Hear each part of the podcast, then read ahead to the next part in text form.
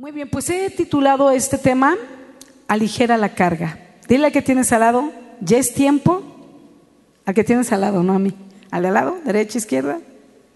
Ya es tiempo que aligeres la carga. Muy bien. Quiero platicar contigo y muchas veces hablamos, ¿verdad? cuando hablamos de aligerar la carga, hablamos del pecado, pero quiero hablar de otro aspecto de aligerar la carga que está en el libro de Hechos, en el capítulo 27. Y sabes, en Hechos 27, vamos, ve preparado tu Biblia, Hechos 27, del 13 al 20. Pero mientras vas llegando ahí, te cuento rápidamente, la historia habla de Pablo, ¿verdad? Que va a viajar como preso a Roma para que le hagan un juicio. Ya es lo último de Pablo, su último viaje ya va como preso a Roma. ¿Verdad? Le van a hacer un juicio y va junto con otros presos en un barco, cuidado, custodiado por soldados, por un centurión que iba en el barco, pero en el camino enfrentan una gran tempestad y también tienen naufragio. Y quiero leerles algunos versículos que para mí son relevantes el día de hoy en base al tema, a la enseñanza que quiero compartirles esta noche. Entonces vamos a, leer la palabra y luego vamos a hacer énfasis solo en, en algunos versículos. Pero eh, déjame tomar mi, Biblia electrónica porque aquí tengo esta que no la tengo de papel, no la tengo de papel, pastor. Pero es la, em, la versión lenguaje actual, ¿no? La versión lenguaje actual. Entonces vamos a el libro de Hechos, capítulo 27 y versículo 13. Vamos a ir leyendo, dice así, del 13 al 20. Tempestad en el mar. Bueno, el subtítulo no es inspirado, ¿verdad? Pero me gusta que tengamos un antecedente. Tempestad en el mar. De pronto comenzó a soplar un viento suave que venía del sur. Por eso el capitán y los demás pensaron que podían seguir el viaje y salimos navegando junto a la costa de la isla de Creta. Al poco tiempo, un huracán vino desde el noreste y el fuerte viento comenzó a pegar contra el barco. No podíamos navegar contra el viento, así que tuvimos que dejarnos llevar por él. Pasamos frente a la costa sur de una isla pequeña llamada Cauda, la cual nos protegió del viento. Ahí pudimos subir el bote salvavidas, aunque con mucha dificultad. Sea, subirlo porque estaba en la parte de afuera, eh, con mucha dificultad. Después los marineros usaron cuerdas y con ellas trataron de sujetar el casco del barco para que no se rompiera. Todos tenían miedo de que el barco quedara atrapado en los depósitos de arena llamados Sirte Bajaron las velas y dejaron que el viento nos llevara a donde quisiera. Al día siguiente, si quieres subraya eso, al día siguiente la tempestad empeoró, por lo que todos comenzaron a echar al mar la carga del barco. Tres días después también echaron al mar, si quieres también subraya eso, todas las cuerdas que usaban para manejar el barco. Las cuerdas son sumamente pesadas. Tuve la oportunidad de estar en un crucero y bueno, las cuerdas bueno, las del ancla no, yo, yo, creo que podemos caminar sobre la cuerda de un ancla. Y no es la cuerda floja, o sea, me refiero a que las cuerdas son como de, este grosor, ¿no? Son sumamente pesadas para poder contener un barco, ¿no? Entonces las cuerdas son muy grandes y las del ancla todavía son más grandes, ¿verdad? Para sujetar el peso del, del, del ancla. Y entonces dice que también tiraron las cuerdas que usaban para manejar el barco, por eso las tiraron, por el peso. Durante muchos días, versículo 20, no vimos ni el sol ni las estrellas. La tempestad era tan fuerte que habíamos perdido la esperanza de salvarnos. Me voy a brincar algunos versículos y luego vamos a venir al naufragio que está, sigue en el capítulo 27, versículo 33 al 40. Y bueno, siempre me encanta así como que dejarte un poquito a la imaginación para que digas, pero ¿qué pasó? ¿Pero qué más? Pero lee tu Biblia en tu casa. Amén, porque esto está mejor que las miniseries ni las megaseries.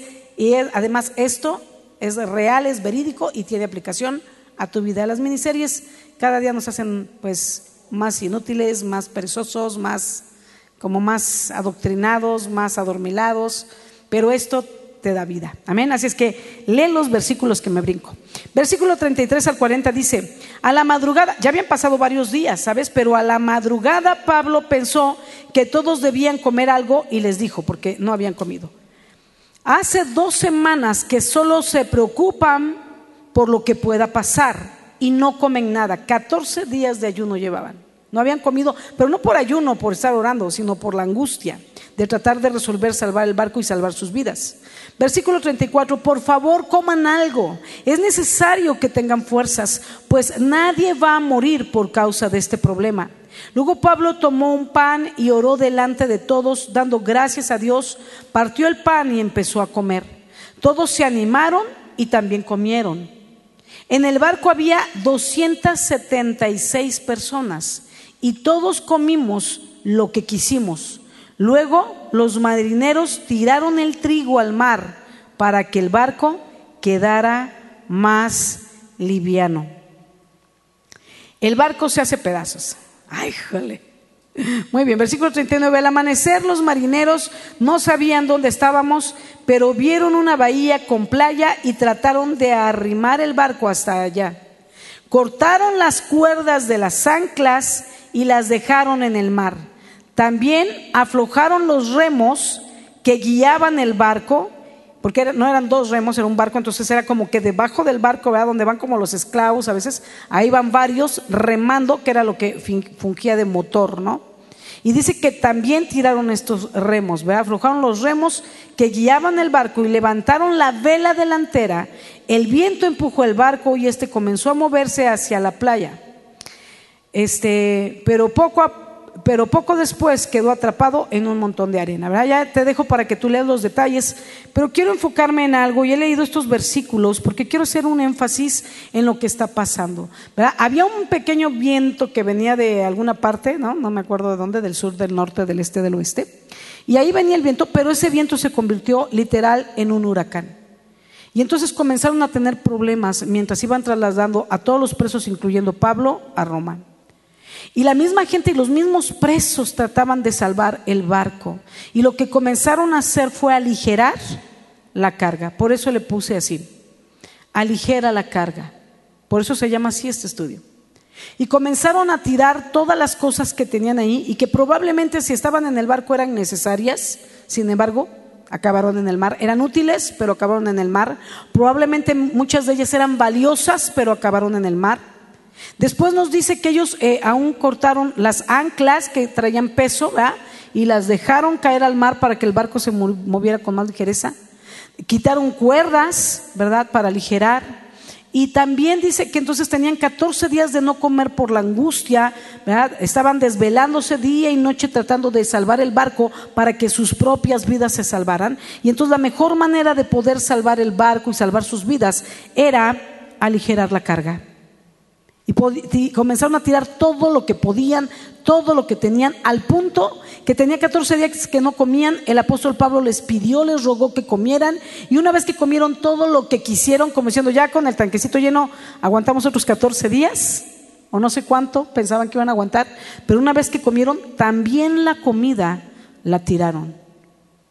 Así de delicado era la necesidad de poder aligerar para que el barco sobreviviera y para que ellos sobrevivieran dentro del barco.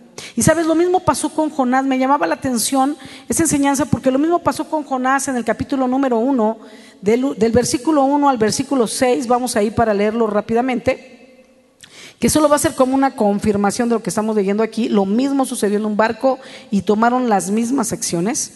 Entonces vamos a Jonás que está en el Antiguo Testamento después de, Salmos, Proverbios, Eclesiastés, Cantares, y Jeremías, Lamentaciones, ta, seguimos Abdías y Jonás, entre Abdías y Miqueas. En el capítulo número uno, dice, cierto día un hombre llamado Jonás, hijo de Amitai, recibió un mensaje de parte de Dios.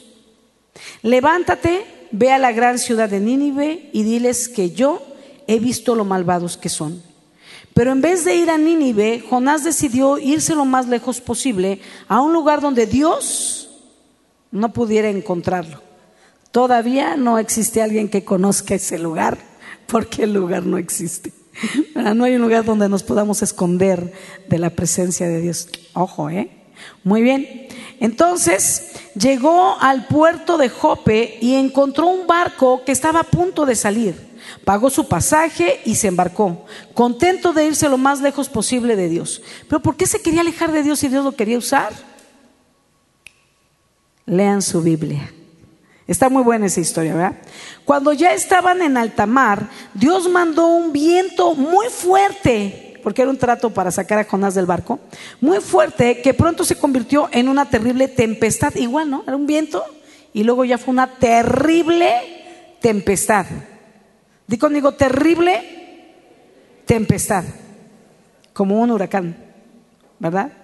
Y entonces em, llegó esta terrible tempestad el barco estaba a punto de romperse en pedazos. Cada uno de los marineros, temblando de miedo, llamaba a gritos a su Dios, Dios con minúscula, porque los marineros son muy supersticiosos y tienen muchos dioses así, de la, playa, de la arena, del sol, de la lluvia, de la tormenta, de, y como que invocan a cada uno según sus necesidades.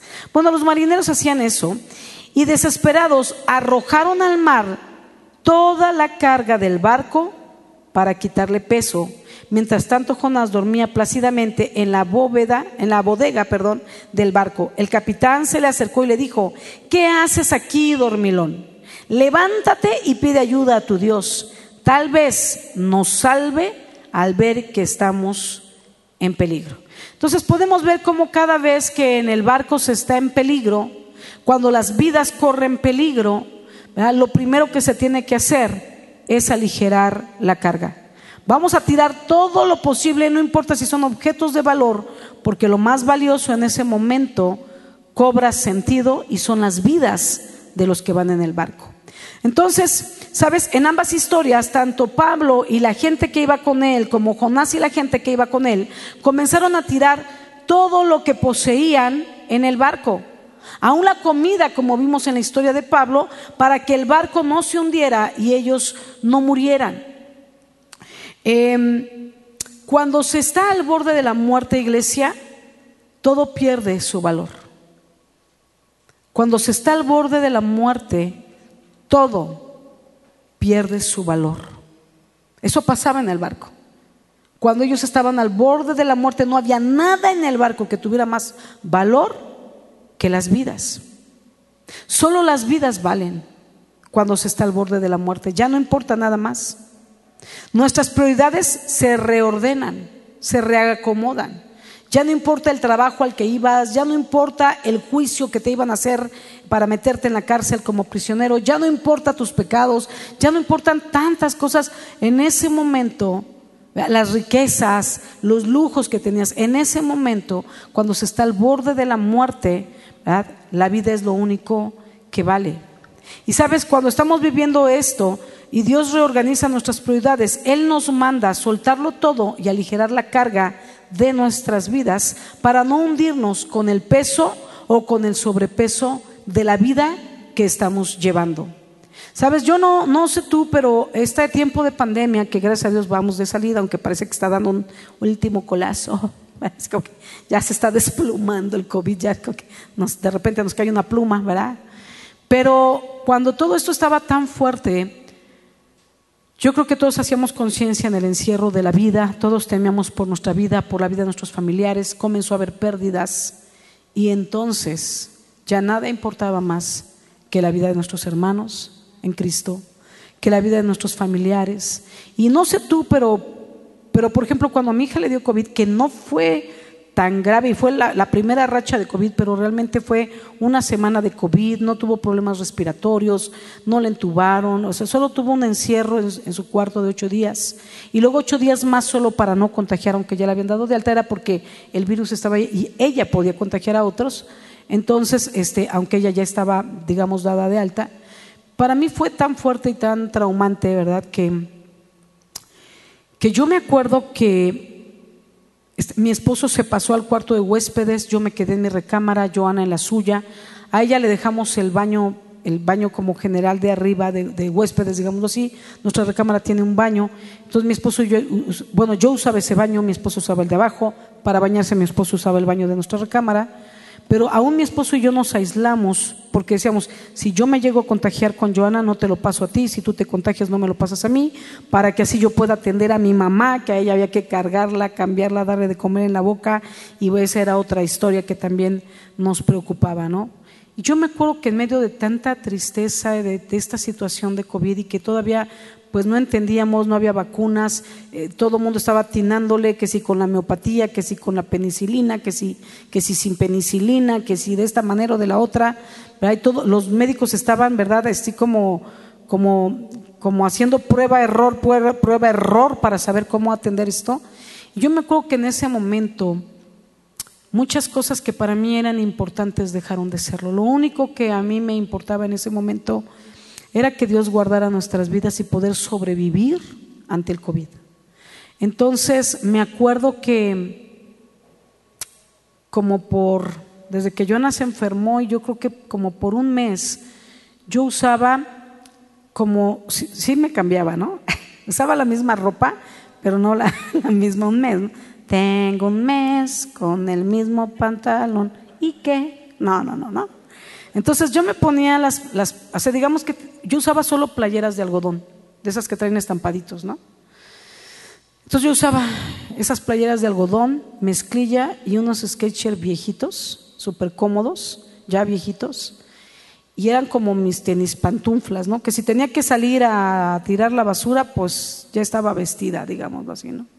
Traía mezclilla o un pants, así usaba como dos, tres pantalones y unas tres o cuatro playeras de algodón que iba lavando. O sea, yo no quería agarrar ropa del closet porque si yo no sé si algo tiene COVID o si yo tengo COVID. Y o sea, lo menos que pueda yo tocar cosas porque no sé si traigo el virus y estoy tocando todo. Entonces yo no tocaba cosas.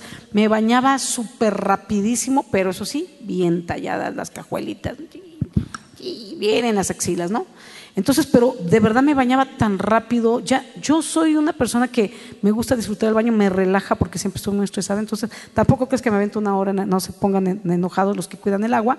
Pero el baño a mí me relaja. No había ningún tipo de relajación en el baño. Yo solo era como, no pensaba en nada, solo en bañarme y en salirme rápido para lo que sigue, lo que sigue. Prepararle siempre a Joana los alimentos para que pudiera tomar eh, el medicamento con algo en el estómago. Esa era mi prioridad, darle de comer a mi mamá, a Ernesto. Yo yo estaba en la cocina, en contacto con las cosas de Joana, pasándomelas, este, echando a lavar cargas, tratando de sanitizar, tratando de no moverme, que Ernest no se moviera mucho, que no contagiáramos, este, con careta, con mi mamá, casi ni quería respirar cuando la atendía. Le decía, mamá, mientras te bañes, no me hables, no te voy a hablar para que no salga ningún bicho de mi boca, para que no te vaya a pasar nada. Todo perdió valor para mí, excepto la vida. Y solo trataba de cuidar la vida de los demás, ¿no? Entonces, me acuerdo que, yo tenía perfumes y no los usaba, porque decía, como, ¿para qué te perfumas? Si nadie te va a oler, ¿no? Mi perfume era el ajo y la cebolla, ¿no? Todo lo que. Ah, esta sopa de cebolla, un kilo de cebolla en medio litro de agua, imagínate, mezcla en medio litro. Y hice que se la comiera mi hija, ¿no? Y así todo lo que me decían yo lo hacía. Yo olía ajo a cebolla, cocina y no sabía de otra cosa. Y y las cosas perdieron sentido para mí, la ropa no me importaba, los zapatos que tenía no me importaban, nunca tuve ganas de arreglarme, nunca tuve ganas de pintarme. Este, pues me peinaba así rápido, o sea, me bañaba y no, olvídate la secadora, el acomodo, el chino, mis caireles se me alaciaron a la fecha. Pero así fue, yo me di cuenta como cuando, cuando la vida está en un hilo, todo pierde valor y lo único que vale es la vida.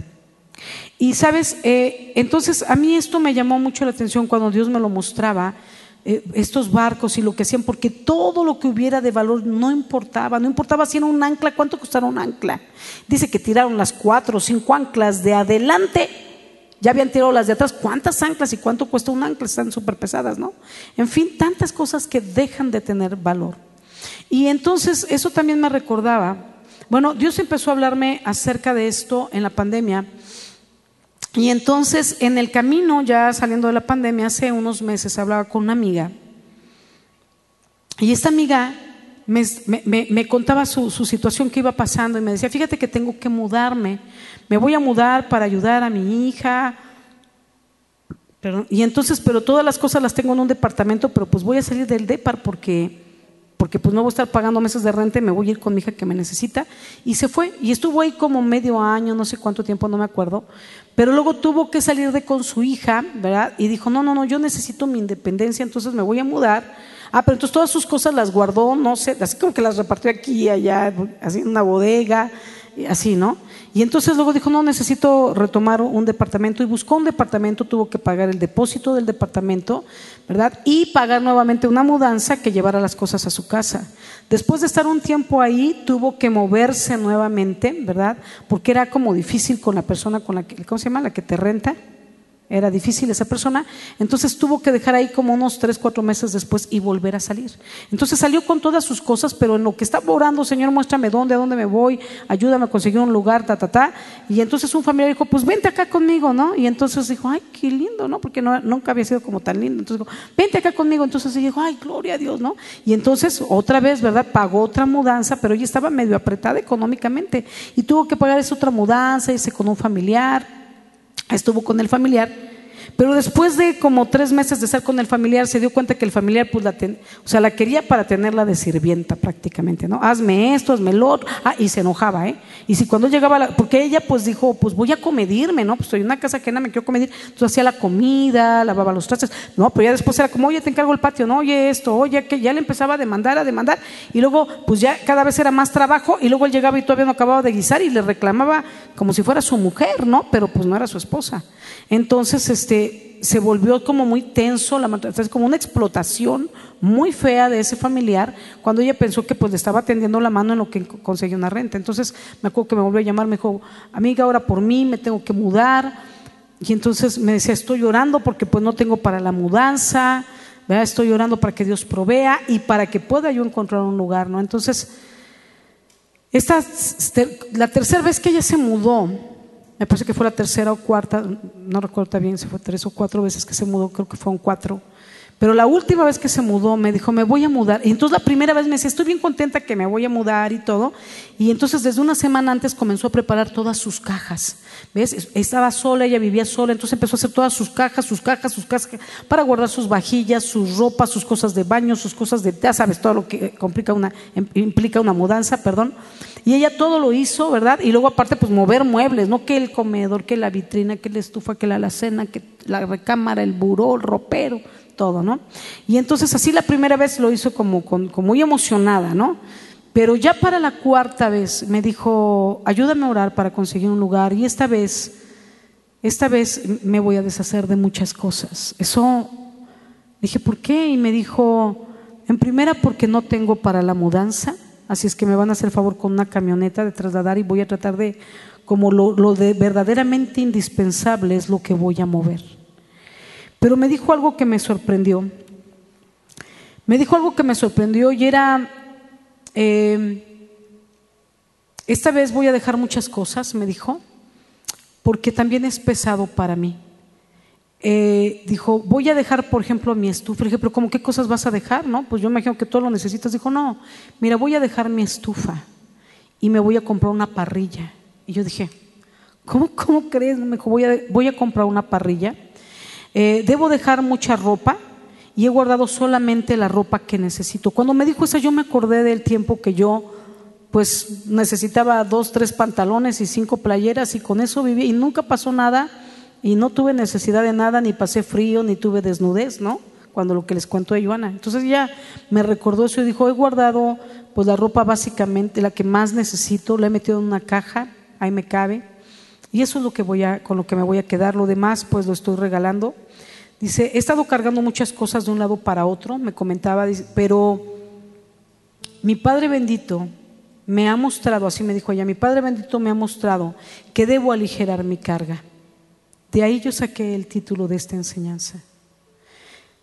Me dijo, me, ha mostrado que debo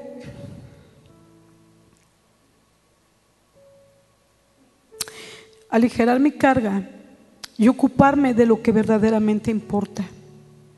Mi vida, mi salud, mi paz, mi tranquilidad.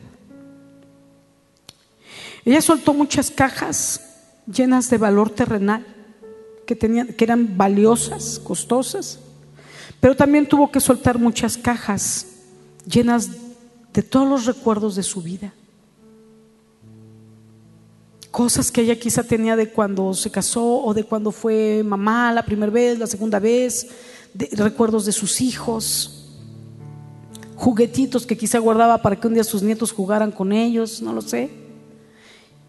Y tuvo que dejar muchas cajas, muchos recuerdos dentro de ellas. Y en un paso de fe decidió creerle a Dios y confiar que Dios supliría en este nuevo estilo de vida. Y sabes, Dios lo ha hecho. Dios ha suplido, Dios no la ha dejado, Dios le ha provisto y donde quiera que ella va, Dios va delante de ella guardándola. Y sabes, esto a mí me impactó muchísimo, pues cuando ella tomó esta decisión me, me impactó y esa frase que ella dijo, ya es mucho, ya es demasiado y sabes, cada mudanza me estoy desgastando, es tan pesado, es tan desgastante volver a meter en cajas, mover muebles, tengo que aligerar mi carga, me dijo, y aprender a viajar ligero. Porque ya soy grande, yo creo que voy a tener unos 50 y cachos, 60 años a lo mucho. O sea, porque ya soy grande y tengo que aprender a viajar ligero porque ya no puedo desgastarme con las cosas materiales. Yo no sé cuándo sea el momento que Dios me llame a su presencia y todo eso no me lo voy a llevar. Así es que he decidido ir soltando en el camino y aligerar el peso en mi vida para vivir una vida de paz en mí y, en obediencia a Dios. Que nada me afane, que las cosas materiales no me afanen, no me desgasten y yo pueda enfocarme solo en Dios. Y te decía, esto me impactó mucho, mucho porque yo siempre anhelaba una casa bonita, ¿verdad? Un estilo country, con adornos, los que han tenido la oportunidad de conocer la casa, que es su casa. Tengo un grupo conexión ahí, varios han ido también a la casa. Y siempre el sueño mío era tener mi casita. Por 21 años después de que me casé, oré por ella y tenemos 10 años viviendo en ella. Aún la estamos pagando, de, que pedimos un préstamo para poderla pagar y seguimos pagando ese préstamo. Y empecé a decorar mi casa. Ya desde antes, donde estaba con mi mamá, estaba yo decorándola.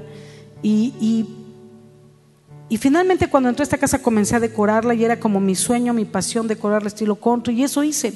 Y sabes, eh, yo, yo prefería, esos 31 años de casada que yo tengo, yo siempre preferí como, si me daban escoger, me, me queda poco dinero, pero tengo que escoger entre comprarme ropa o adornos, adornos.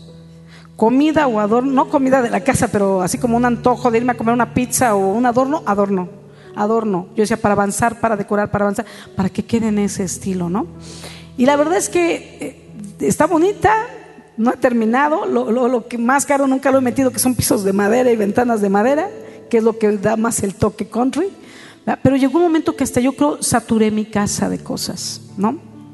Y sabes, cuando llegó el encierro por la pandemia, escuché una prédica acerca de, lo, de que podría venir ya la venida de, de, Cristo, ¿no? que la venida de Cristo estaba muy cerca. Y sabes, en ese momento, en lugar de llenarme de gozo, me angustié en gran manera, pensando que, que si venía el rapto, ¿quién se iba a quedar con mi casa? ¿Quién se iba a quedar con todas las cosas que yo había comprado, con toda la decoración que había metido? O sea, ¿quién se va a quedar con todo? En lugar de llenarme de gozo, porque sabes, este, yo siempre anhelé, desde que me convertí y escuché del rapto, yo decía, Señor, permíteme experimentar el rapto no morir en esta tierra, sino que mi generación sea la generación del rapto y que todos nos vayamos. Que mi familia, mi iglesia y yo todos nos vayamos en el rapto. Así como a unos les tocó vivir cuando abriste el mar, a otros cuando Jesús caminó en la tierra, que mi generación sea la generación que vive el rapto y yo quiero experimentarlo. Yo anhelaba el rapto, mis ojos estaban puestos en el día de la venida de Jesús. Y nunca me di cuenta cuando el deseo de mi corazón había cambiado por los afanes de esta tierra. Y ese, en ese momento Dios abrió mis ojos en la Esto fue esto que te cuento que me pasó a mí, acerca de esto del rapto, fue antes de que ella me dijera eso. Y entonces, fue aún antes de lo de Joana. Y entonces, eh, yo en ese momento me angustié, te decía, y, Y en ese momento me, Dios como que me hizo ver mi corazón. Y yo pude sentir vergüenza de mis pensamientos, vergüenza de mi corazón y vergüenza de saber que Dios estaba mirando mi corazón y yo no estaba siendo aprobada. Como si, como si cuando mientras yo lo dije o lo pensé, pusiera un espejo y solo me reflejó. Y solo me vino un pasaje a la memoria que está en Lucas 12, no lo voy a leer por el tiempo, pero Lucas 12, versículo 13 al 21, pero habla del hombre insensato que dice que cuando tuvo una gran cosecha y dijo, no le cabían sus graneros, dijo, voy a construir más graneros para guardar tanta cosecha. Y entonces dijo que era un hombre necio, un hombre insensato, decía, porque no sabes que que esta noche vienen a pedir tu alma y todo lo que has guardado para quién será. Exactamente eso me vino y me dijo, ¿ves? Todo lo que te afanaste en comprar y en tener, ahora te preocupa para quién será. Ahora te preocupa si te vienes o no conmigo, cuando yo soy tu mayor recompensa. Y te preocupa poder tomar tu mayor recompensa porque no quieres dejar todo aquello que atesoraste por años. Y eso me dolió tanto el corazón y darme cuenta que efectivamente tenía apego a las cosas materiales. Y yo me considero una persona generosa. Yo me, ay, cálmate, vanidosa, ¿no? Que hablas bien de ti misma. Pero yo me considero una persona generosa y cuando veo a gente con necesidad, me gusta compartir, me gusta darle, me gusta ayudar. Yo me considero así. El punto en mí era este. yo, yo tengo y comparto con otros. Pero lo que yo compro para mi casa, no. ¿Sí me explicó? Así es que devuelvan el papel de baño. De, ah, no. Pero, o sea, me di cuenta que yo sí comparto de lo que Dios me da en cuanto a que tengo dinero. Y entonces yo digo, necesitan un medicamento, necesitan una despensa, necesitan dinero, necesitan... Y en lo que yo puedo y tengo, yo doy, doy, doy. Pero cuando yo ya determino que esto es para mí y lo compro, yo no lo regalo. Entonces yo tengo adornos desde hace 20 y 30 años y 10 años y los sigo teniendo. O sea, yo no soy alguien que dice, ya me cansó ese cuadro, lo voy a quitar y voy a comprar otro. No, se compro otro y lo pongo en otro lugar, pero no quito el de hace 30 años. Porque sea, yo quiero que a mí las cosas me duren mucho y las quiero cuidar mucho y que siempre me duren. Y así le he hecho. Pero entonces yo ya tenía un apego a las cosas materiales de mi casa y me costaba desprenderme de ellas. Y Dios trató conmigo y Dios trajo nuevamente enfoque en mí. Él me fue guiando. Este, le pedí perdón. Perdón. Le pedí perdón a Dios y comencé entonces a enfocar mis ojos de nuevo en la vida eterna como mi prioridad, como había sido en un principio, en el tiempo de mi primer amor.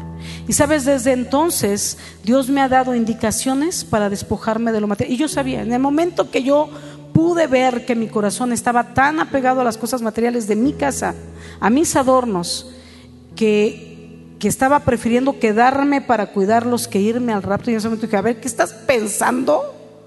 O sea, si en este instante fuera el rapto, yo creo que me quedo porque ni me da tiempo de cambiar el switch. Y eso me, me, me estremeció. Y entonces, cuando tenemos un problema, sabemos que no es como oren por mí para que me cure, ¿no? O para que se me quite.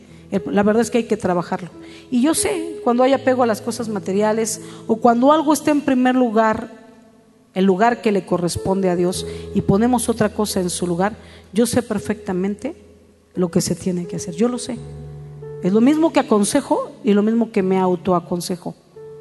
Y es, si te duele, entonces suéltalo para que te cures. O abrázalo y quédate con tu enfermedad. Y yo soy una persona que me autoaplico las inyecciones. Entonces yo, Dios me empezó a mostrar que tenía que despojarme de, esa condición de mi corazón y yo sabía que la única manera era empezar a soltar las cosas que había atesorado en mi corazón y que, y que no me había dado cuenta, pero estaban ocupando el primer lugar en mi corazón.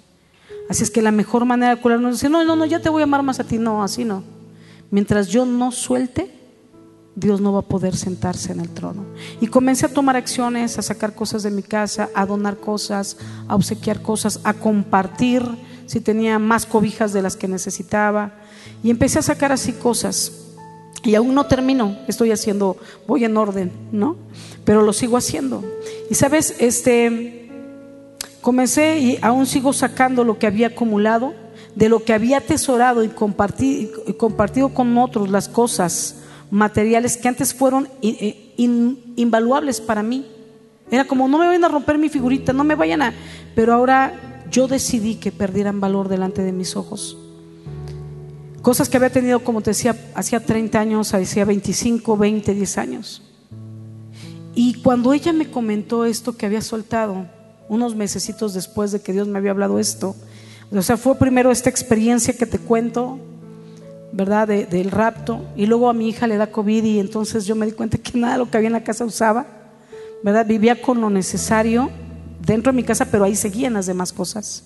Y luego cuando ella me habló y me dijo, es necesario que yo aligere mi carga porque ya estoy grande y de nada sirve que acumule cosas el día que me muera, no me las voy a llevar y ¿qué van a hacer con ellas? Y sabes, algunos si les sirve, algunos hijos las van a tomar. Pero si a los hijos les ha ido mejor que a la mamá, dicen, ay, no, yo no quiero comedor de mamá, yo tengo el mío. Y lo van a regalar tanto que lo cuidaste para tus hijos. Y tus hijos lo tiran, lo venden, lo regalan. Hace poco hubo venta de muebles así urgente en la urgente venta y no se los llevaban, ¿no? El punto era sacarlos rápido. ¿Sabes que esos muebles que llegaron y que se vendieron rápido, una cama, unos como trinchadores? Esa fue una donación rápida de una persona que partió y su hija vino desde, desde Japón para repartir algunas cosas o tomar a lo mejor las alhajas, las joyas, lo que ella quisiera. Y luego vendió yo creo algunas y quería regalar otras. Y eran muebles finos. Y entonces una amiga la contactó con nosotros, con la fundación, y fuimos rápido a recogerlo. Eran muebles finos, hasta tenían llave, chapa para guardar la plata y demás. Todo se vendió a mil pesos cada mueble. Me imagino que toda su vida los cuidó, les dio mantenimiento. Yo espero que estén siendo de bendición para aquellos que lo compraron, pero las cosas que le damos valores tan altos y al final del día no valen nada. Porque cuando se trata de comparar con la vida, todo lo demás pierde su valor. ¿Sabes? Cuando Dios nos bendice y nos da más, no es para acumular.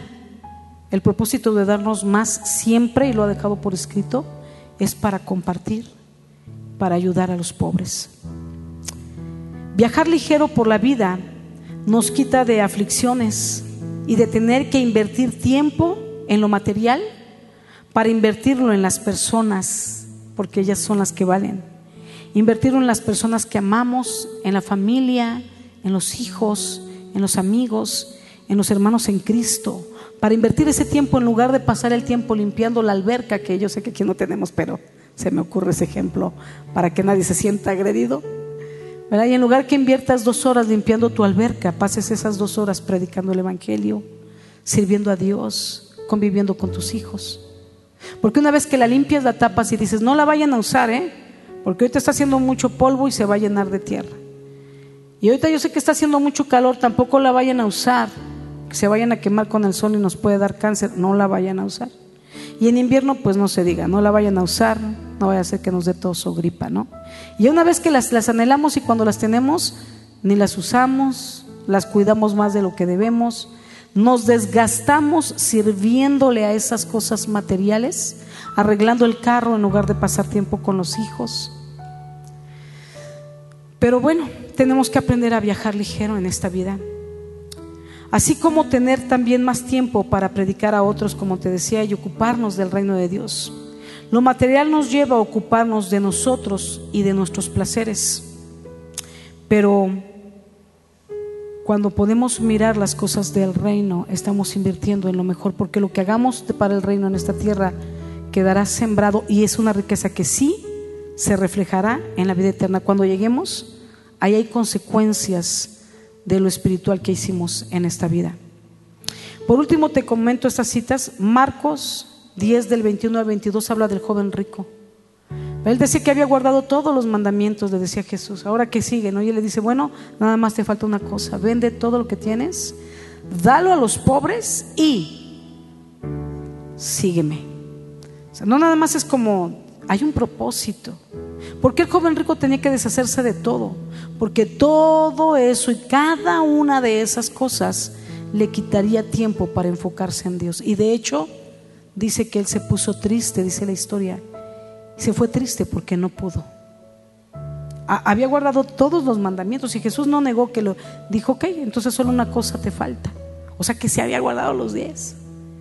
Vende todo, dalo a los pobres y sígueme. Lo estaba invitando a ser uno de sus discípulos. Pero no pudo. Y al final del día es donde está tu corazón. Parecía que su corazón estaba con Dios porque había guardado todos. Pero al final del día algo ocupaba el trono de su corazón y no era Dios, sino sus riquezas. Y siempre las cosas materiales y los afanes de esta tierra nos van a estorbar para seguir a Dios. Como cantábamos hace rato, vivo para alabarte. Cuando los afanes de la tierra no me dicen otra cosa, no me quitan mi tiempo para ti. Marcos 6, del 8 al 9, habla de la misión de los doce discípulos, ¿sabes?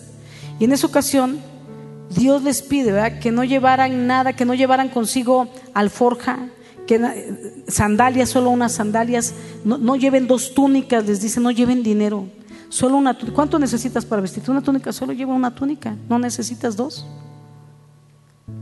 Digo, en aquel entonces tampoco era como que tenían closets y mucha ropa, pero tendrían a lo mejor tres, cinco vestidos a lo mucho y lavaban uno y usaban otro.